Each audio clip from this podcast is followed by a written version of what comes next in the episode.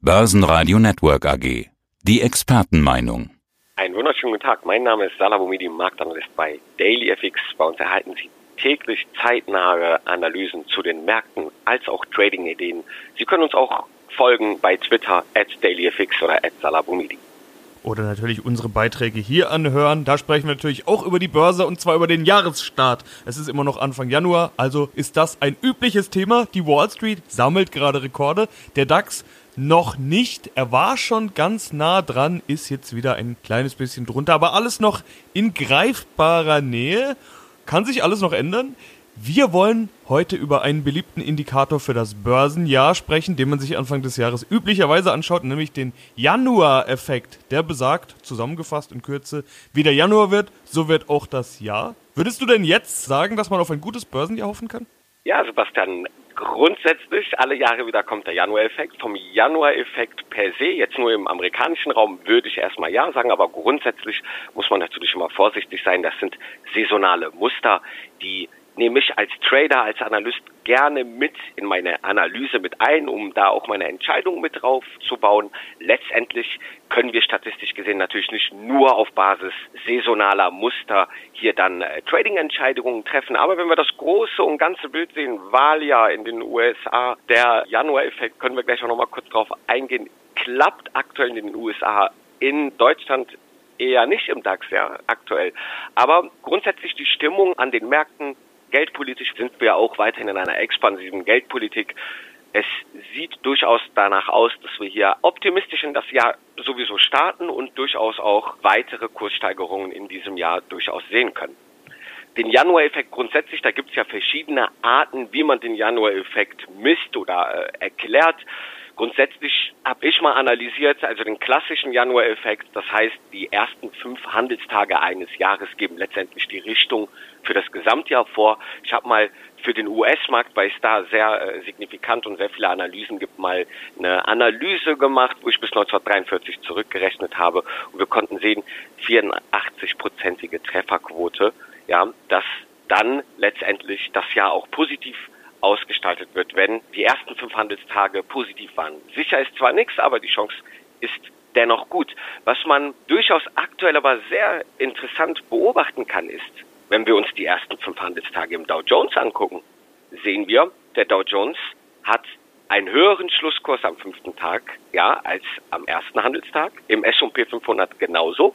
Also die US-amerikanischen Indizes sind nach dieser statistischen Aussage, haben sie den Januar-Effekt erstmal positiv getroffen, aber der DAX, ja, wenn wir uns die ersten fünf Handelstage anschauen, hat letztendlich einen niedrigeren Schlusskurs gehabt am fünften Handelstag als am ersten. Das heißt, im DAX sieht es nach dieser saisonalen statistischen Aussage eher nicht nach einem rosigen Jahr aus. Aber letztendlich, da sieht man es auch wieder, ja, letztendlich die amerikanischen Märkte sind ja ein großer Treiber und wenn sie da letztendlich klappen, muss es nicht zwangsläufig heißen, dass der DAX dann am Ende des Jahres eher negativ ausfällt. Daher immer ein bisschen vorsichtig sein. Es gibt letztendlich auch aus der Kapitalmarkttheorie Erklärungsmuster, warum es eigentlich zu einem Januar-Effekt kommt. Ja, da gibt's verschiedene Möglichkeiten. Zum einen, dass Privatanleger steuerbedingte Entscheidungen treffen. Das heißt, am Ende des Jahres traditionell schlecht gelaufene Aktien abgeben, um Verluste zu realisieren und dann ihre Gewinne gegenrechnen können, um sozusagen die Steuerlast zu mindern. Aber auch auf institutioneller Seite gibt es diesen theoretischen Erklärungsansatz, dass man sagt, ja, Fondsmanager frisieren ihre Kursperformance und machen es dann ähnlich wie der Privatanleger aus steuerlicher Sicht eher, dass sie zum Jahresende Verlustbringer verkaufen, um dann diese im neuen Jahr neu einzukaufen, um halt ihre Performance zu halten. Ja, also es gibt viele verschiedene, auch kapitalmarkttheoretische Ansätze, warum dieser Januar-Effekt denn überhaupt eine Wirkung haben kann. Wie ist es denn mit dem negativen Januar-Effekt? Also wenn du jetzt sagst, der DAX wäre quasi im mhm. negativen Bereich, ich meine mich zu erinnern, dass es so ist, dass wenn alles auf positiv zeigt, dass die Wahrscheinlichkeit sehr hoch ist, dass es ein positives Jahr wird. Wenn aber nach fünf Tagen die Kurse niedriger sind, es nicht unbedingt bedeutet, dass es ein schlechtes Jahr wird. Also diesen Rückschluss kann man ja, glaube ich, gar nicht ziehen. Korrekt, Sebastian. Das stimmt, absolut. Es gibt sogar, da habe ich auch Statistiken gemacht, also letztes Jahr noch nicht mit einbezogen hat, fehlte mir leider echt die Zeit. Aber da können wir sehen, dass wir durchaus, wenn wir ein Minusjahr haben, immer noch über 50 Prozent, 56 Prozent Wahrscheinlichkeit haben, dass der DAX dann dennoch im Plus schließt am Jahresende. Da hast du vollkommen recht. Das ist wie gesagt, saisonale Muster sollten per se nicht als Trading-Idee hier einfach verstanden werden, sondern die sollten mit ins Entscheidungskalkül eingenommen werden, um dann schöne Trading-Entscheidungen zu treffen. Ja, dann sprechen wir doch noch über aktuelle Einflüsse. In dieser Woche steht ja wieder was an im Handelskonflikt. Den haben wir vor lauter Iran, über was wir gleich auch noch sprechen wollen, ja fast schon wieder vergessen. Aber das ist ja der große Faktor, der uns im vergangenen Jahr und auch schon 2018 ja immer wieder besorgt, belastet hat. Nicht nur die Märkte, auch die Konjunktur, die Daten und so weiter. Werden wir in der Berichtssaison vielleicht auch nochmal zu sehen bekommen. Handelskonflikt. Gute Nachrichten stehen offenbar an. Es ist noch nichts unterzeichnet, aber es dürfte soweit sein, nämlich morgen am Mittwoch, dürften China und die USA ein Papier unterzeichnen, mit dem ein offizieller Burgfrieden, so möchte ich es mal bezeichnen, äh, ansteht. Was könnte das für einen Effekt haben? Ist das schon eingepreist oder könnte sich der Markt dann vielleicht freuen und wir doch endlich dieses Allzeithoch im DAX sehen? Einpreisungseffekte könnte man durchaus schon gesehen haben, aber die Märkte sind in dieser Sache Handelskonflikt immer noch un was heißt unsicher? Also man sieht jetzt keine klaren Einpreisungen, wie man es sonst vielleicht bei anderen Events sieht. Der Handelskonflikt wird uns noch Jahre meines Erachtens noch äh, beschäftigen. Der erste Deal sozusagen oder Deal 1, der hier bevorsteht, ist durchaus positiv erstmal zu sehen. Aber das heißt noch lange nicht, dass der Handelskonflikt vorbei ist. Ich sehe das aktuell als Euphoriespritzen. Der Markt kriegt bei dieser noch Niedrigzinslage, wo es eh keine Alternativen gibt, nochmal in diesem US-Wahljahr schöne Euphoriespritzen und das eine davon ist zum Beispiel, den Handelskonflikt, das Säbelrasseln nicht weiter fortzusetzen. Ja, und je näher man zur Wahl kommt, eher auch nicht da äh, Probleme aufzubereiten, sondern eher mal wieder zur Besinnung kommen, bisschen ruhiger werden und das hilft natürlich den Aktienmärkten nochmal unterstrichen, gerade weil wir ja auch keine Alternativen haben. Ja, die Zinsen sind bei Null, die Renditen in den Aktienmärkten sind aktuell ja genial, kann man sagen, woanders für das Rendite-Risiko-Verhältnis am Gesamtmarkt, ja, gibt es aktuell keine, ja, von meiner Seite wirklich besseren Möglichkeiten außer an den Aktienmärkten. Das bleibt auch in 2020 so. Den anderen Faktor von Jahresbeginn, den ich vorhin kurz angedeutet habe, möchte ich auch nochmal ansprechen, nämlich das Thema Iran. Da riecht es jetzt nicht mehr so sehr nach Krieg, wie das noch vor kurzem war. Da ist eher relativ schnell eine Entspannung aufgetreten. Okay, im Iran selbst brodelt es natürlich noch weiter. Das ist ein anderes Thema. Das scheint die Märkte aber nicht zu belasten. Wird das nochmal zum Belastungsthema aus deiner Sicht oder können wir dieses Thema aus Börsensicht abhaken? Also in diesem Jahr, das sind natürlich geopolitische Sachen, da kann man natürlich nicht eine hundertprozentige, um Gottes Willen, geben.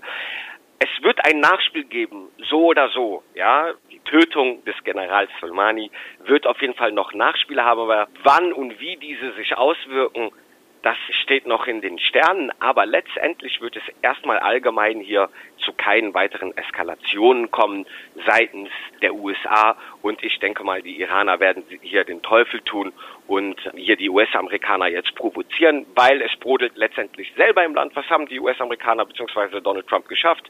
Sie haben etwas geschafft, denn das Problem ist jetzt hausgemacht in Iran und die Regierung praktisch muss sich jetzt hier mit ihrem Volk befassen und Donald Trump sticht ja ab und zu nochmal mit ein und sagt, ich warne euch, ja, lasst die Meinungsfreiheit der Menschen zum Tragen kommen.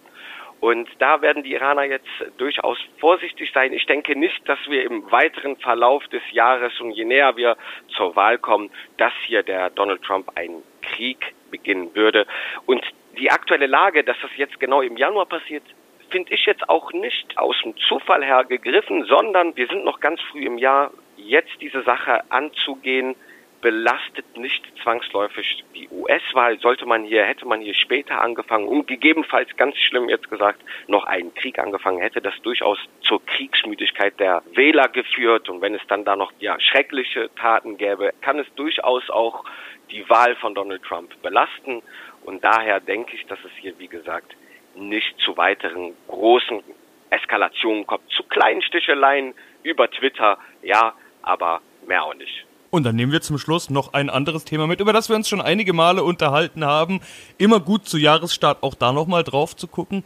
Der Bitcoin. Der ist natürlich nicht in Vergessenheit geraten, auch wenn nicht mehr ganz so intensiv über ihn gesprochen wird wie noch vor wenigen Monaten, beziehungsweise vor allen Dingen natürlich vor zwei Jahren. Was tut sich denn gerade im Bitcoin?